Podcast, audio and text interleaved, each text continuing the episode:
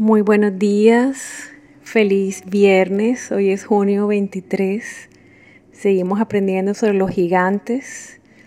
Vamos a leer qué dice la palabra en Efesios 4, 26, 32.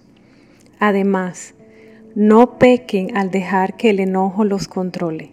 No permitan que el sol se ponga mientras siguen enojados, porque el enojo da lugar al diablo. Si eres ladrón, deja de robar. En cambio, usa tus manos en un buen trabajo digno y luego comparte generosamente con los que tienen necesidad. No empleen un lenguaje grosero ni ofensivo, que todo lo que digan sea bueno y útil, a fin de que sus palabras resulten de estímulo para quienes las oigan. No entristezcan al Espíritu Santo de Dios con la forma en que viven. Recuerden que Él los identificó como suyos y así les ha garantizado que serán salvos el día de la redención. Líbrense de toda amargura, furia, enojo, palabras ásperas, calumnias y toda clase de mala conducta. Por el contrario, sean amables unos con otros, sean de buen corazón y perdónense unos a otros, tal como Dios los ha perdonado a ustedes por medio de Cristo. En esta porción de la palabra nos son dadas las estrategias para derribar otro gigante al que nos hemos tenido que enfrentar muchas personas, el gigante de la ira.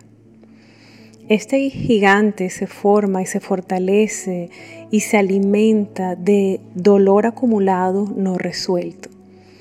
Este gigante de la ira aparece y grita que no perdones, que no doblegues tu orgullo, que busques venganza, que odies, que digas palabras o hagas cosas que destruyan al otro, que rompas objetos, que grites, que golpees. El propósito es que hagas sentir al otro el dolor que te está causando a ti.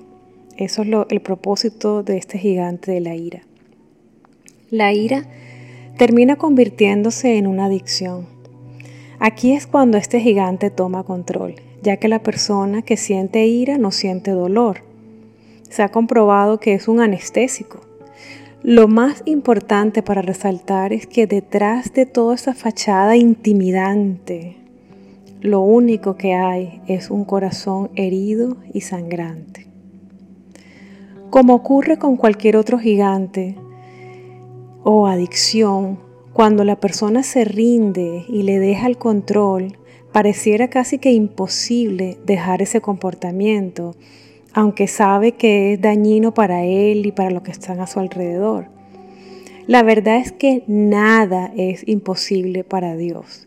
Acabamos de leer en su palabra las estrategias para vencer y todo comienza con perdonar a los que nos han causado dolor, con el mismo perdón que hemos recibido de Cristo. Cuando perdonamos, inevitablemente sanamos. Esos dolores tan grandes se van. Somos consolados por Dios y somos liberados para continuar nuestro camino sin amargura, sin ira, sin deseo de venganza, realmente libres para disfrutar la vida que Dios preparó para nosotros. Ya no daremos más lugar al diablo, sino a las bendiciones del Señor. Ya nuestra boca no hablará palabras que destruyan, sino palabras que traigan vida. Y lo más importante, ya no entristeceremos al Espíritu Santo, al contrario, le haremos sonreír y su sonrisa estará dibujada en nuestro rostro. Vamos a orar. Espíritu Santo de Dios, Necesito pedirte perdón porque por años te he entristecido al permitir que la ira y la amargura se apoderaran de mí. Me he hecho daño y he dañado a aquellos que más amo. En esta hora yo recibo tu perdón, recibo tu amor y tu limpieza. Tomo del perdón que he recibido de Cristo y con ese perdón perdono a cada persona que me ha herido, una por una. La suelto en tus manos, Padre. Te pido que tú seas juez y que tengas misericordia de ellos como la has tenido de mí. Los suelto, los dejo ir.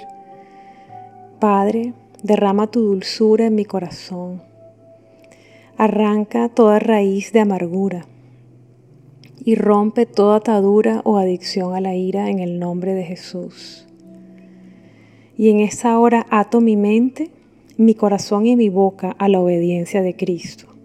Declaro mi mente y mi corazón lavados por la sangre de Cristo. Y declaro que mi boca se abre solo para bendecir hoy y todos los días de mi vida. Declaro que viviré perdonando y sanando un día a la vez y nunca más le daré lugar al diablo. En el nombre que es sobre todo nombre, en el nombre de Jesús de Nazaret. Reto del día. Cada vez que permitimos que el gigante de la ira entre y nos venza, por un instante nos sentimos fuertes, ¿verdad? Pero después siempre vienen grandes pérdidas. ¿Qué consecuencias te ha dejado el gigante de la ira? ¿Qué tanto has perdido? ¿A quiénes has herido? Escríbelo.